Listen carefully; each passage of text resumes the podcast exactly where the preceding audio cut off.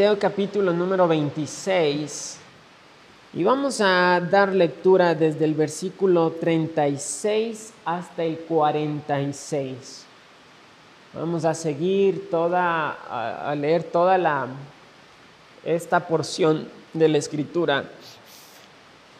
Vamos a aprender algo en esta mañana, mis hermanos que yo espero y creo que nos va a ayudar a entender muchísimo el precio de nuestra salvación. En Mateo 26, el versículo 36 en adelante, siga por favor con su mirada. Entonces llegó Jesús con ellos a un lugar que se llama Getsemaní y dijo a sus discípulos, sentaos aquí, entre tanto que voy allí y oro.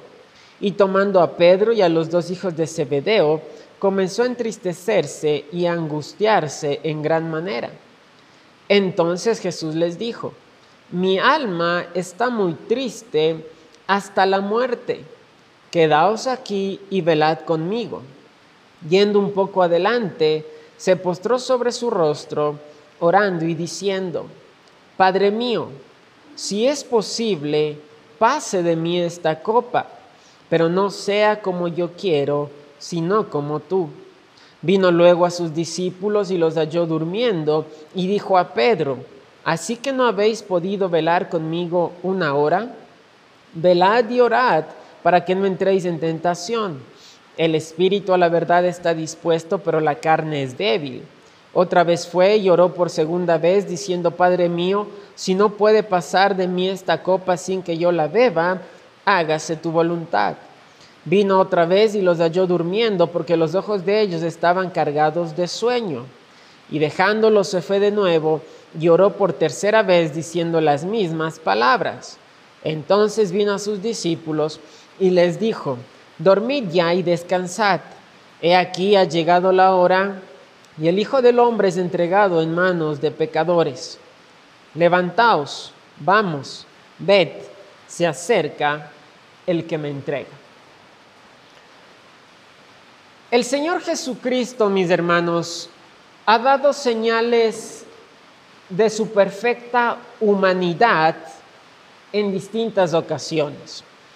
Él es y fue aquí en la tierra 100% Dios, santo, perfecto y sin pecado, pero fue al mismo tiempo 100% hombre, tal como usted y como yo. Él tenía las mismas necesidades y debilidades de la carne humana, tal como usted y yo tenemos. La diferencia es que en Él nunca hubo pecado. Y en ese caminar del Señor Jesucristo, en esos 33 años aquí sobre la tierra, Él demostró muchísimas veces su humanidad. Cuando están en una ocasión los discípulos navegando en, el mar, en la barca, se levanta una tempestad y, la barca, eh, eh, Cristo se, se acuesta en la barca, dice la escritura, y está durmiendo. Cristo tuvo la necesidad, tenía en su humanidad, tenía la necesidad de descansar como usted y como yo. Llega cierta hora de la noche que ya estamos cansados y necesitamos ir a dormir. Cristo demostró su humanidad a través de eso. Cristo demostró su humanidad a través del hambre. En una ocasión están caminando, llegan a Samaria, él se queda esperando en el pozo mientras los discípulos van a traerle comida porque tuvo hambre. Ah, ah, cuando ayunó 40 días y 40 noches, dice la escritura que él sintió hambre. Era una demostración de su humanidad. Pero creo yo, mis hermanos, que aquí en Mateo 26, desde el versículo 36 al 46, tenemos la más grande demostración de humanidad del Señor Jesucristo. Y aquí el Señor está demostrando una tristeza, una angustia, una agonía increíblemente profunda, como una señal tan profunda de su humanidad. A veces nosotros como cristianos, mis hermanos, pensamos que ya el cristiano, sobre todo cuando uno empieza en la vida cristiana, uno piensa que ya se acabaron los problemas, se acabaron la agonía, se acabó la tristeza y preocuparse o entristecerse es un pecado y está mal, porque el cristiano tiene que vivir siempre con gozo y alegría. Eso es lo que muchas veces pensamos. Pero la realidad es que así como Cristo fue humano y sufrió de angustias y de agonía y de tristeza, el cristiano también, tarde que temprano, va a experimentar tristezas muy profundas en su vida. ¿Cómo enfrentamos esa tristeza? ¿Cómo superamos esa tristeza? ¿Cómo sobrellevamos la tristeza, la angustia en nuestras vidas cuando llegan? Vamos a aprender eso en esta mañana, cómo enfrentar la tristeza. Vamos a orar. Cierre por favor sus ojos. Incline su rostro para orar. Señor, gracias te damos por tu palabra. Gracias porque podemos ver a nuestro precioso Salvador en su humanidad, pagando un precio muy alto por nosotros. Gracias Señor amado porque aún en esos momentos de quebranto, Cristo nos enseñó tremendas lecciones para sobrellevar las dificultades de nuestras vidas.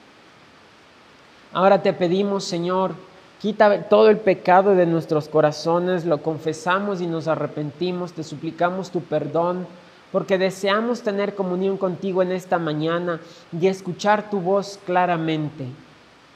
Te pedimos, Señor, que nos ayudes. Te pedimos, Señor, que hables a nuestras vidas. Quítame a mí de en medio, Señor. Quítame tú, Señor amado, de, de, tu palabra, de frente de ella.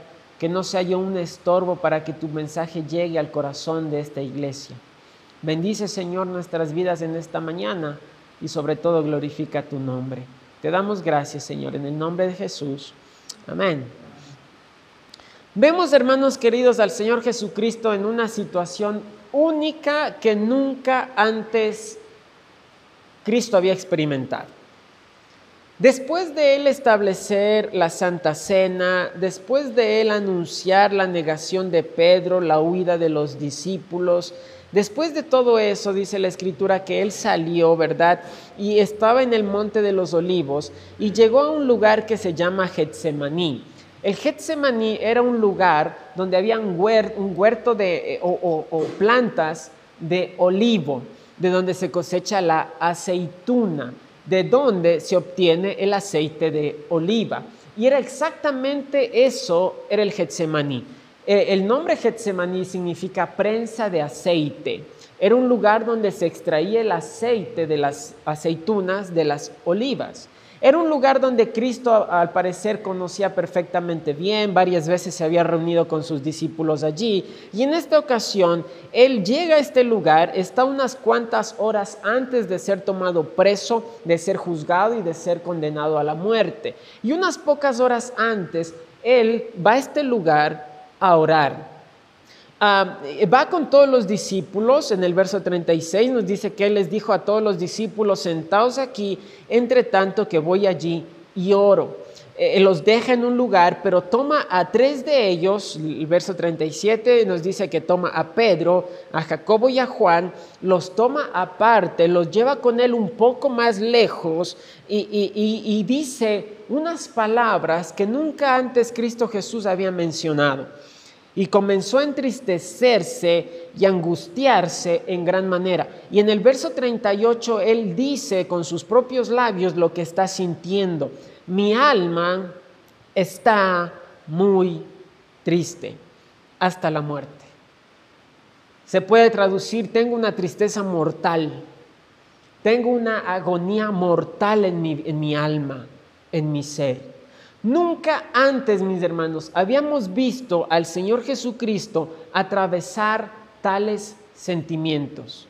Una tristeza y una angustia mortal. Parecer que uno está a punto de morir de tanta tristeza, de tanta angustia, de tanta agonía. Yo me pregunto, ¿qué habrán pensado Pedro, Jacobo y Juan al escuchar del Señor Jesucristo? ¿El maestro está triste? Muchas veces ha estado cansado, muchas veces ha tenido hambre. Eh, eh, hemos visto al maestro limpiar el templo y echar fuera a los cambistas y a los vendedores de palomas y de ovejas, pero el maestro está triste. En una angustia tan tremenda, yo no sé si ellos podían ver en el rostro del Señor Jesucristo la expresión de tristeza, de angustia, de, de aflicción. Pero Cristo estaba muy triste. Ahora, ¿cuál era la razón de su tristeza? El verso 39 nos dice que Cristo estaba orando de esta manera. Yendo un poco adelante, se postró sobre su rostro orando y diciendo, Padre mío, si es posible, pase de mí esta copa, pero no sea como yo quiero, sino como tú. En el verso 42, él ora de la misma manera, Padre mío, si no puede pasar de mí esta copa sin que yo la beba, hágase tu voluntad. Y el verso 44 nos dice que oró por tercera vez diciendo las mismas palabras. ¿Cuál era la razón por la cual el corazón, el alma del Señor Jesucristo estaban angustiados de forma mortal? Cristo sabía que dentro de unas horas toda la contaminación o todo el pecado de la humanidad iba a venir sobre su vida. Cristo Jesús como Dios, uno de los atributos de Dios es la santidad. Cristo Jesús nunca pecó, eh, eh, Dios nunca ha experimentado el pecado, el Señor Jesucristo nunca experimentó ningún pecado en su vida y Él sabe que dentro de unas horas toda la carga de pecado de la humanidad va a depositarse sobre su vida. Él también sabe que dentro de unas horas la ira de Dios se va a derramar sobre ese pecado puesto sobre él. Él sabe que la ira de Dios va a derramarse sobre su vida. Y él sabe, y creo yo que quizás es una de las cosas que más angustia le creó al Señor Jesucristo, él sabía que dentro de unas horas, a causa del pecado que iba a venir sobre él, él sabía que por primera vez en toda la eternidad, Dios el Padre iba a cortar su comunión con Dios el Hijo. Toda la eternidad Dios del Padre, Dios del Hijo y Dios del Espíritu Santo han estado en perfecta comunión. Pero por primera vez en la eternidad, por causa del pecado nuestro en el Señor Jesucristo, esa comunión se iba a romper por primera vez en la eternidad. Y Cristo sabía que todo eso iba a acontecer. Él, él, es un ser tan santo que no puede pecar.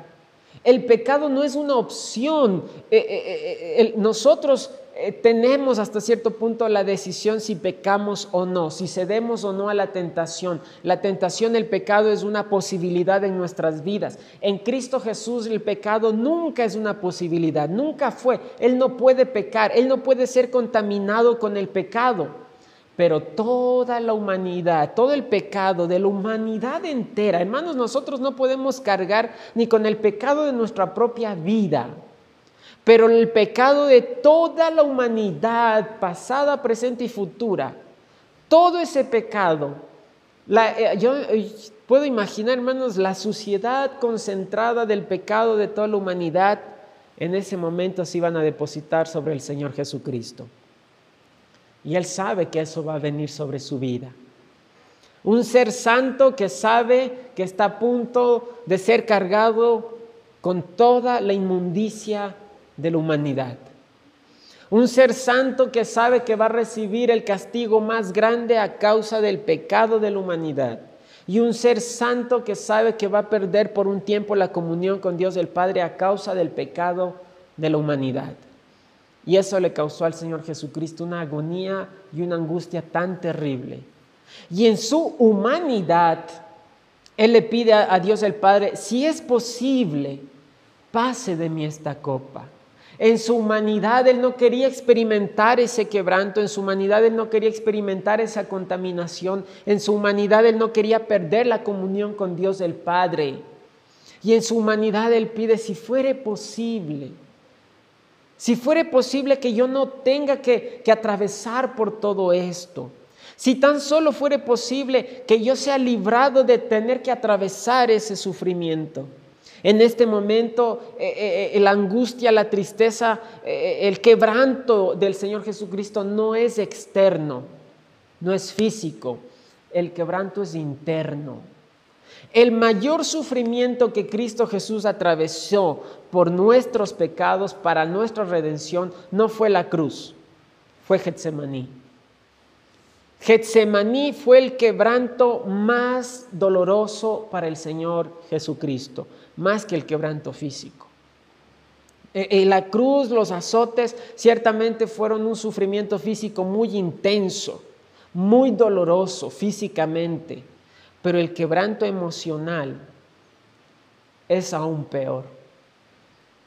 Es aún peor. Y Cristo está en su mayor angustia en su humanidad, al punto que aunque Él sabe que, eh, eh, que, el plan de Dios siempre fue que Él sea entregado por la redención de la humanidad, Él siempre lo sabía, en su humanidad, en su angustia, Él está pidiendo que no tenga que pasar por ello. Él no quiere experimentar ese quebranto, esa, esa carga de pecado, esa contaminación de pecado en su vida. Ahora, el quebranto de Cristo fue terrible fue gigantesco. Y eso se expresó de forma física.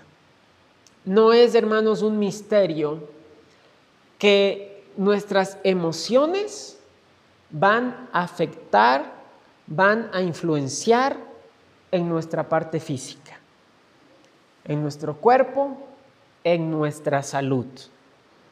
Muchas veces nos enfermamos no porque tengamos alguna enfermedad física, nos enfermamos por tristeza, nos enfermamos por depresión, nos enfermamos por estrés. Todos son eh, temas emocionales. Y Cristo Jesús eh, eh, tuvo demostraciones físicas, efectos físicos por la tremenda angustia, tristeza y agonía que estaba experimentando en estas horas en el Getsemaní. Mire, ah, vamos a ir a Lucas 22. Lucas 22 nos da, eh, es el pasaje paralelo de este, ah, de este acontecimiento. Lucas 22, el versículo número 44. Lucas 22, 44. Dice la escritura, y estando en agonía, note la palabra que se utiliza aquí, agonía, y estando en agonía, oraba más intensamente y era su sudor como grandes gotas de sangre que caían hasta la tierra. Esa enfermedad o ese padecimiento se conoce como dermatohidrosis. Es una afección muy rara, se dan muy pocos casos alrededor del mundo hasta el día de hoy. Es una, situación física bastante extraña, pero es, la, es, una situación en la cual los pequeños vasos vasculares que tenemos de forma superficial debajo de nuestra piel empiezan a contraerse y, y extenderse, contracción y extensión, al punto que llegan a romperse. Y un vaso vascular es una pequeña vena por donde está corriendo sangre. Cuando se rompe esas pequeñas venas, empieza a haber una, ah, una, hemorragia interna debajo de la piel, sangre, sangramos por debajo de la piel, al punto que se mezcla esa sangre con el sudor, se mezcla con el sudor y cuando empieza a salir sudor por nuestros poros, sale con sangre. Y empezamos, empezamos literalmente a sudar sangre. Eso le, pasó al Señor Jesucristo. Pero esta afección está muy, muy, muy ligada a una ansiedad o problemas emocionales muy fuertes e intensos. Las personas que padecen de dermatohidrosis tienen, cuando tienen cuadros emocionales depresivos, de ansiedad muy fuertes, empiezan a sudar sangre la ansiedad, eh, la agonía en el Señor Jesucristo era tan grande, su presión arterial se elevó tanto por la angustia que sus vasos capilares se rompieron, la sangre se mezcló con el sudor y oraba, dice la Escritura, tan intensamente, con tanta agonía, que su sangre empezó a mezclarse con sudor y él empezó a sudar sangre. Así de intensa fue la agonía de nuestro Señor. Yo estoy seguro que usted ha tenido emociones fuertes, tristezas, agonías, pero ninguno de ustedes o de nosotros hemos sudado sangre. No hemos tenido una agonía, una tristeza tan profunda como la que Cristo atravesó. Usted tome su cuadro de ansiedad, de tristeza, su cuadro quizás depresivo más fuerte que haya experimentado en la vida, Cristo lo sufrió todavía más. Tuvo una tristeza tan profunda Su presión se elevó y sus vasos vasculares se rompieron. ¿Qué otra afección o qué otro efecto la tristeza tuvo en el cuerpo del Señor Jesucristo? Allí en Lucas 22, del versículo 43, dice la escritura, y se le apareció un ángel del cielo para fortalecerle. Yo no sé si usted ha experimentado una tristeza tan grande que literalmente solo se queda recostado o sentado y no tiene ni siquiera fuerzas para ponerse de pie. El Señor Jesucristo tuvo una tristeza tan grande que perdió toda su fuerza física y experimentó una debilidad física tan intensa que un ángel tuvo que descender del cielo para fortalecerle físicamente. El Señor Jesucristo dice la escritura que estaba postrado, vimos en Mateo 22, postrado sobre su rostro orando, sudando sangre, con una agonía tan intensa que al finalizar ese momento, esa oración, él ya no tenía ni siquiera fuerzas para levantarse y se quedó ahí postrado sobre la tierra. Y el Dios Todopoderoso, el Creador del cielo y del universo, aquel que tiene el poder y la fuerza infinita, tuvo que humillarse esperando que un ángel, un ser creado, fortalezca su cuerpo físico para poder levantarse nuevamente. Así de profunda y de intensa fue la agonía y la tristeza de nuestro Señor Jesucristo. Es el cuadro más, eh, más doloroso de Cristo. El quebranto físico. El quebranto emocional que le causó un quebranto físico previo a la cruz del Calvario. Ni los azotes ni la cruz causaron en el Señor Jesucristo tanto dolor como el Getsemaní. Ahora, ¿cómo uno se repone de esa tristeza? Una de las cosas que está afectando cada vez más la sociedad moderna es la depresión, la ansiedad, y cada vez son más los casos donde personas, inclusive creyentes, inclusive pastores, se ven afectados por ansiedad, por estrés, por depresión, eh, y cada vez es más. Cada vez la carga emocional es más difícil de llevar, cada vez los problemas agobian más, cada vez hay mayores presiones sociales que nos llevan al borde, cada vez esta sociedad nos guía por una dirección que nos presiona y nos agobia y nos aflige, de manera que nos vemos cargados de forma emocional, nos entristecemos. Y si no sabemos solucionar eso, podemos caer en un serio problema que puede afectarnos inclusive físicamente. ¿Cómo nos sobreponemos a una tristeza tan profunda? Mire Mateo 26 nuevamente a donde estábamos. Mateo 26, el versículo 38. Mateo 26, 38. Entonces Jesús les dijo, esto es a Pedro, Jacobo y Juan, mi alma está muy triste hasta la muerte. Y luego les dijo, quedaos aquí y velad conmigo. Algo que hizo el Señor Jesucristo para sobrellevar esta agonía y esta tristeza tan profunda es buscar ayuda y compañía de alguien cercano.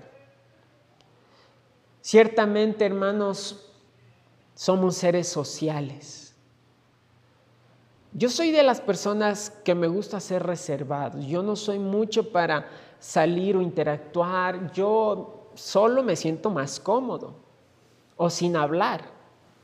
Yo prefiero ser callado. Aquí usted me escucha hablar durante hora y media, pero a mí me gusta ser de las personas que más tiempo, mientras menos tiempo hable, mejor.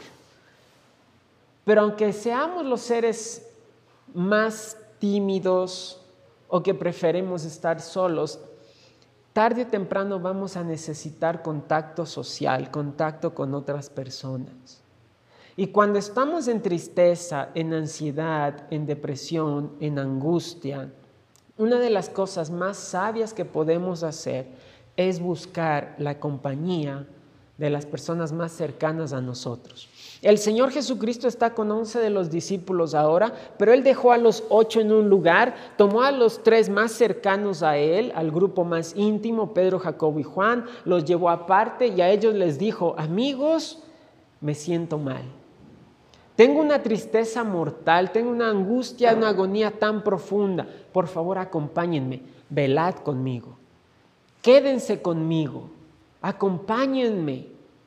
Cuando usted esté en una situación emocionalmente dura, emocionalmente difícil, una de las cosas primeras que usted debe hacer es buscar la ayuda, la compañía de alguien.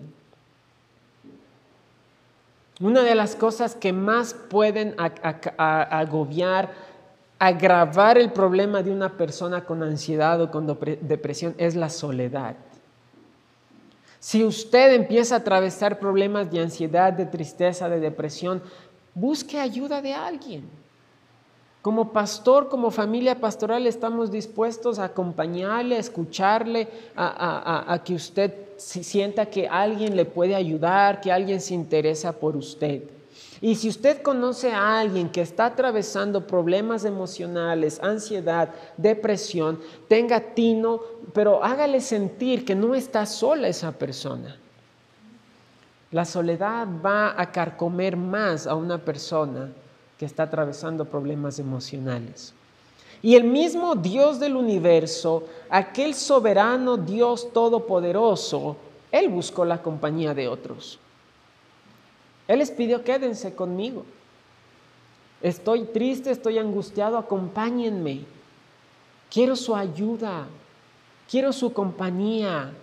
El simple hecho de que usted esté junto a una persona con ansiedad, con depresión, el simple hecho de, tomar, darle un abrazo, de hacerle saber, estoy contigo, no estás solo, yo te acompaño, te voy a ayudar a salir adelante.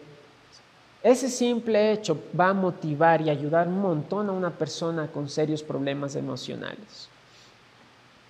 Si usted, si usted empieza a atravesar eso, no se quede solo.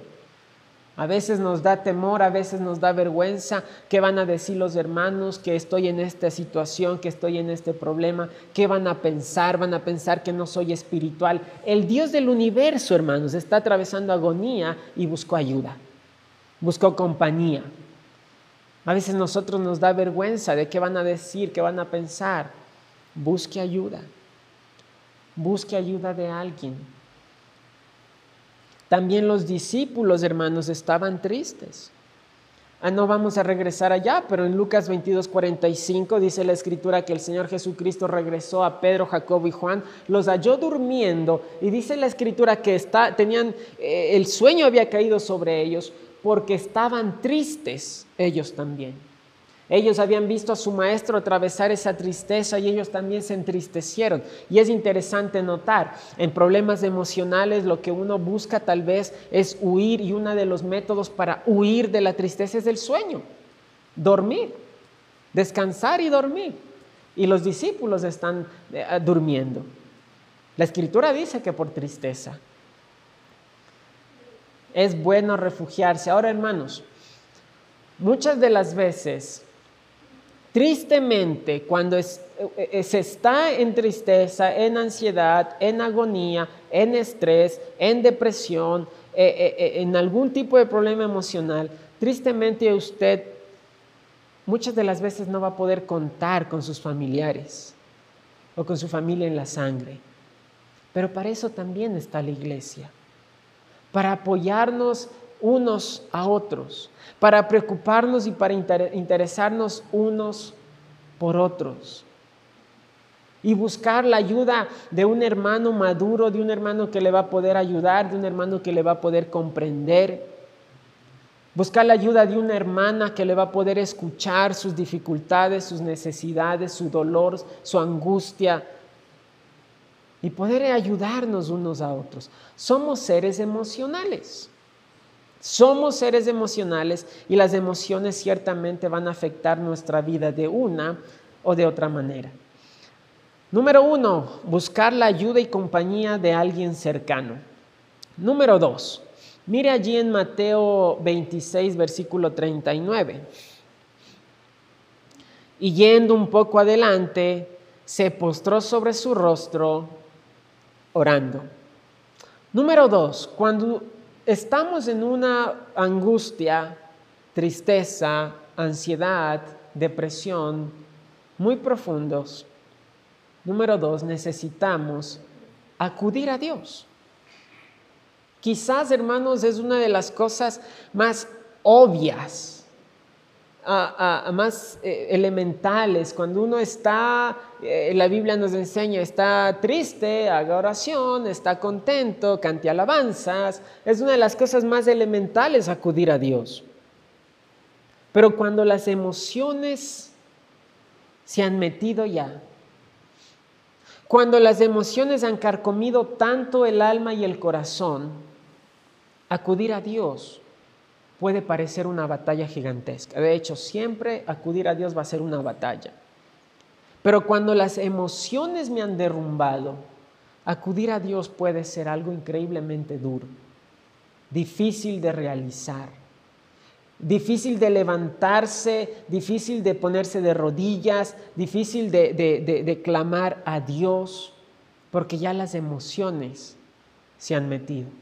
Una de las cosas, mis hermanos, que tenemos que realizar con nuestros hijos, niños y jóvenes, es enseñarles cómo guiar sus vidas en cuanto a una relación sentimental.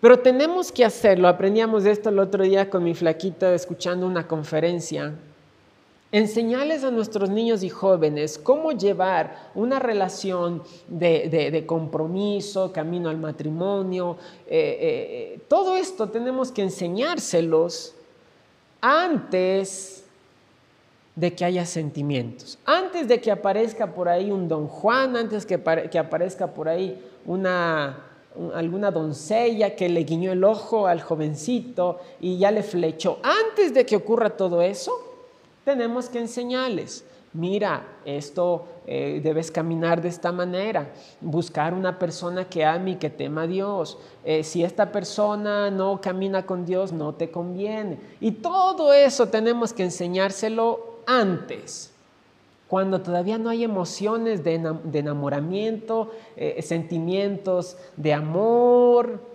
porque una vez que llega ese don Juan que ya flechó a la señorita y queremos explicarle todo esto, ya no nos va a escuchar, porque ya hay sentimientos involucrados. De la misma manera va a, ocurrir con sentimientos de tristeza. Ahora, mis hermanos, tenemos que determinar si yo me siento triste, si yo me siento angustiado, si yo me siento preocupado, si yo me siento deprimido, tengo que correr a Dios lo antes posible. El Señor Jesucristo en su humanidad, en su tristeza, acudió a Dios. Corrió a Dios a rogar por lo que le estaba quitando la paz, a rogar por aquella situación que le estaba causando una agonía tan dura, una agonía tan profunda.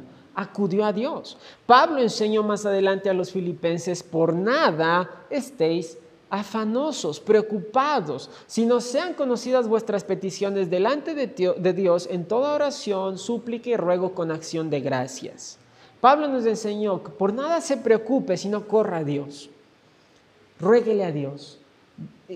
Busque el rostro de Dios. Acudir a Dios. Es algo que usted ahora tiene que determinar, porque cuando llegue ese momento va a ser muy difícil hacerlo. Número tres, tanto en el versículo 39, el versículo 42 y el versículo 44, el Señor nos deja ver su oración. Como ejemplo vemos nada más el verso 39. Padre mío, si es posible, pase de mí esta copa, pero no sea como yo quiero, sino como tú. Número 3. ¿Cómo enfrentar la tristeza?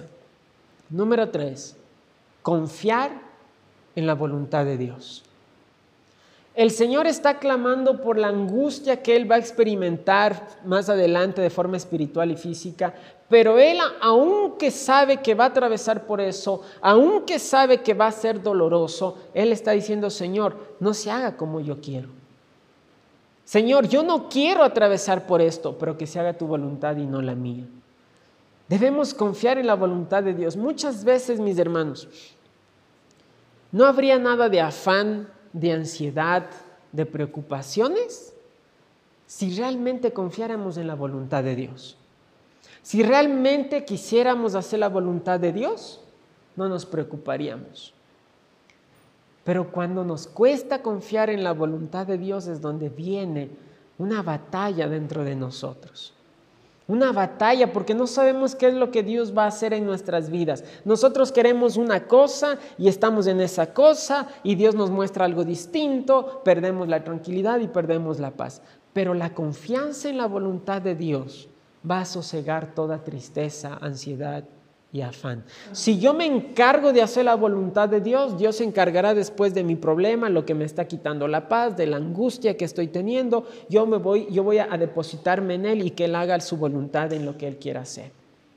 Debemos confiar en la voluntad de Dios. Número uno, buscar ayuda y compañía de alguien cercano. Número dos, acudir a Dios. Número tres, confiar en la voluntad de Dios. Ahora, no podemos, hermanos, tratar este pasaje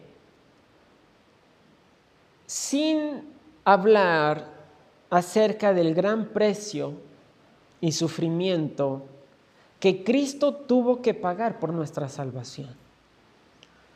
La salvación es algo gratuito. La salvación a usted no le costó nada.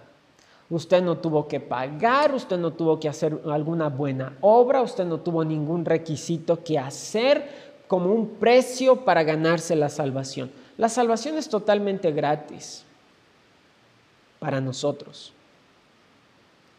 Pero alguien tuvo que pagar el precio. Alguien tuvo que pagar un precio muy alto. Si usted me da a mí un regalo, para mí no me cuesta. Para mí es gratis. Yo voy a estar contento.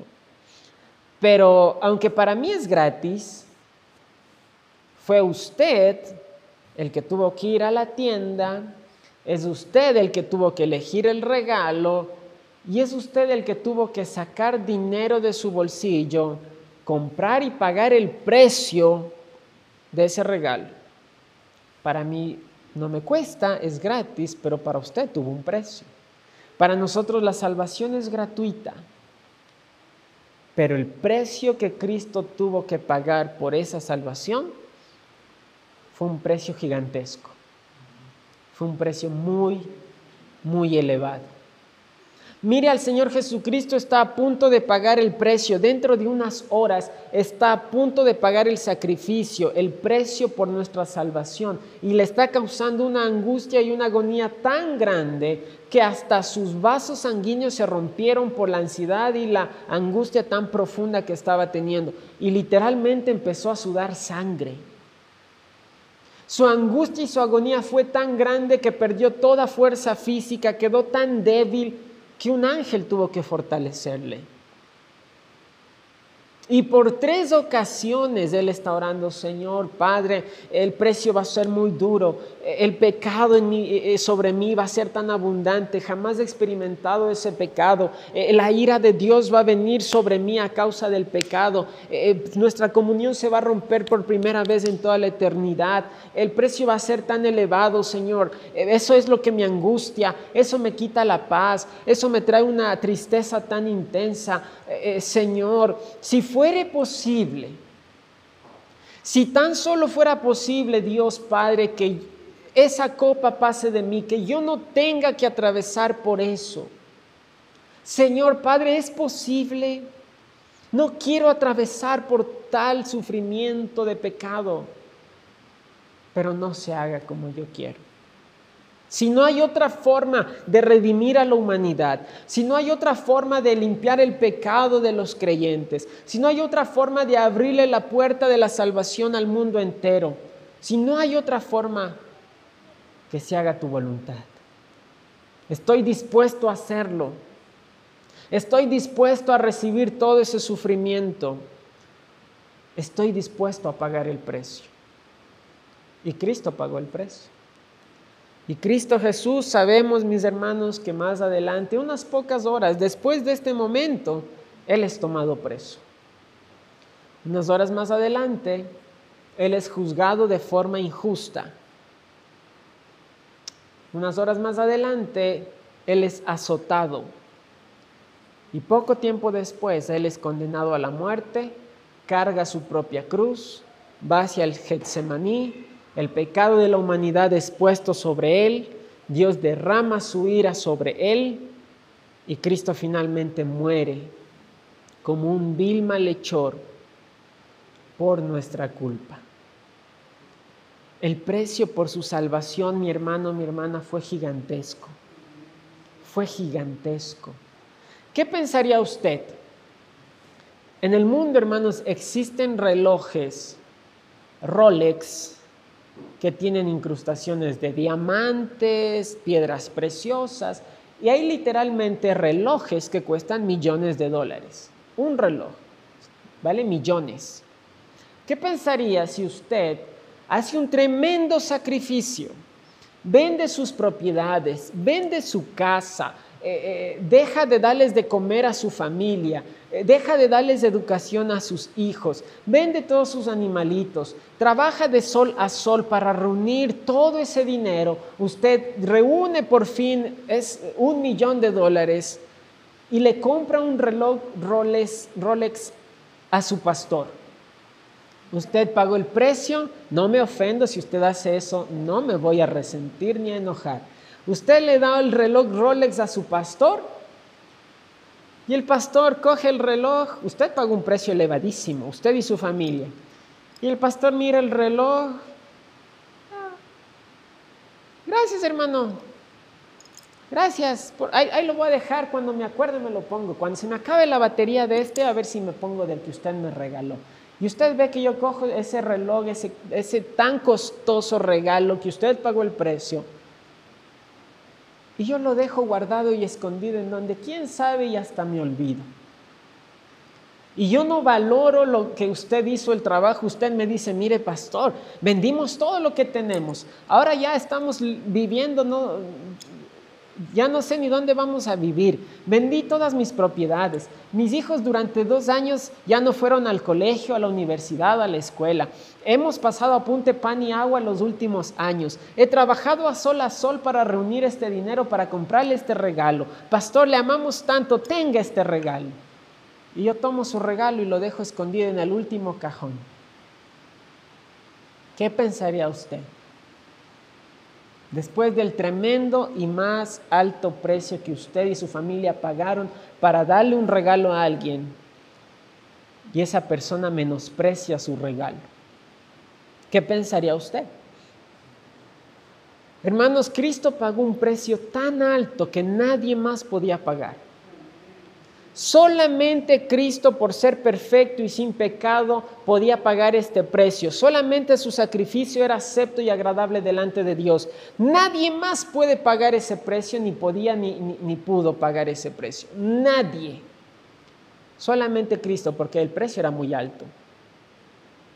¿Qué estamos haciendo nosotros con ese regalo tan valioso y tan costoso?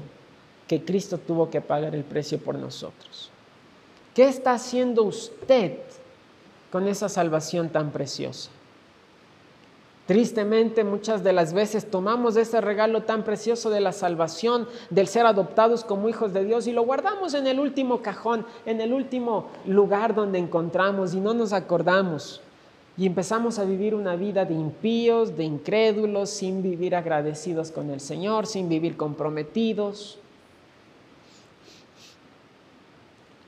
¿Qué, pensaría usted si yo el regalo que usted me da y un día yo siento que el púlpito se está, está bailando y bailando, me saco el reloj tan costoso que usted me dio y lo pongo en la pata del púlpito para que el púlpito deje de bailar? ¿Qué pensaría usted? ¿cómo puede poner un reloj de diamantes en el piso y encima le pone algo encima? Y después del precio tan alto que usted, a veces hacemos eso con Cristo, con el precio que Él pagó por nosotros. ¿Qué estamos haciendo con ese regalo tan costoso? Si usted, mi hermano, cuando usted me regale un Rolex, yo estoy seguro que ni siquiera lo sacaría de su caja, ni siquiera lo, lo sacaría y lo tocaría con mis dedos inmundos y cochinos y le pondría, yo no sé, en algún lugar o incluso en una caja fuerte, yo qué sé y quedaría bien protegido. Y ya me imagino yo ahí de día en día, todos los días sacándole a ver que esté el reloj ahí, que no se haya perdido y, limpiándolo. Y si me lo pusiera sería dos minutos y me lo saco del miedo que me lo vayan a, robar o, se me vaya a caer o se me vaya a golpear, porque yo sabría que usted pagó un precio muy alto y que lo que usted me regaló es algo increíblemente costoso ocupados en vuestra salvación. Valore el precio. Del, hecho, del simple hecho de que usted esté aquí como hijo de Dios, que algún día haya escuchado el Evangelio, que esté sentado en esta iglesia, que tenga la palabra de Dios en sus manos, que tenga alguien quien le predique, que tenga una familia en la fe, que tenga hermanos que se preocupen por usted, valore el precio porque es increíblemente alto. Viva agradecido por eso. Y como gratitud, sírvale al Señor. Si usted me regala un reloj increíblemente costoso y un día usted me dice, pastor, ¿será que eh, estoy tan cansado? ¿Será que me puede regalar un vasito de agua, pastor? Hermano, le compro 10 Coca-Colas, jugos, lo que usted quiera. En comparación a lo que usted hizo por mí, un vaso de agua es nada, yo puedo hacer por usted todo, y aunque no lo haga, hermano, yo lo, aunque usted no me regale un reloj ni nada, eh, en el amor de Cristo eh, voy a hacer lo mejor por usted. ¿Cuánto más nosotros deberíamos hacer por nuestro Señor y para nuestro Señor después del tremendo precio que Él pagó por nosotros? Pero Él quiere obrar en nuestras vidas y nosotros le decimos, no, Señor. Él quiere cambiar algo en nosotros y le decimos no. Él quiere mover algo en nuestro itinerario, en nuestras vidas y decimos no tengo tiempo. Es que yo no sé, es que yo no puedo, que lo haga otro, es que yo estoy ocupado.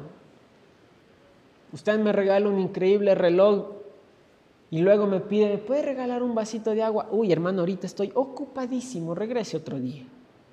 Ahorita no puedo. ¿Qué sentiría? Valoremos lo que el Señor nos ha dado. Valoremos el precio tan alto de nuestra salvación y vivamos agradecidos, sirviéndole, consagrándonos, entendiendo el tremendo precio de su salvación. Ninguno de nosotros, hermanos, puede ni está dispuesto a pagar un precio tan alto.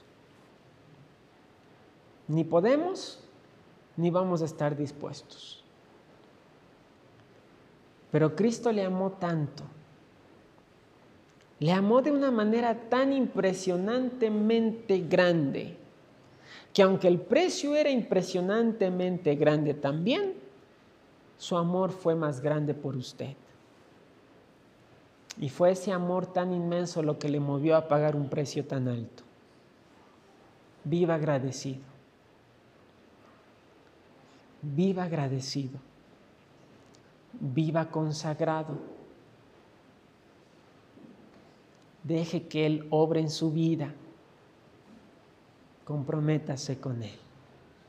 Todos los ojos cerrados, todo rostro inclinado para orar.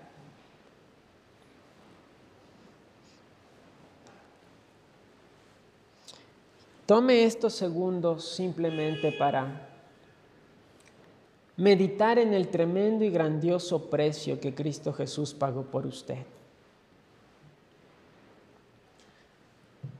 tome estos segundos para reflexionar en la tremenda angustia y agonía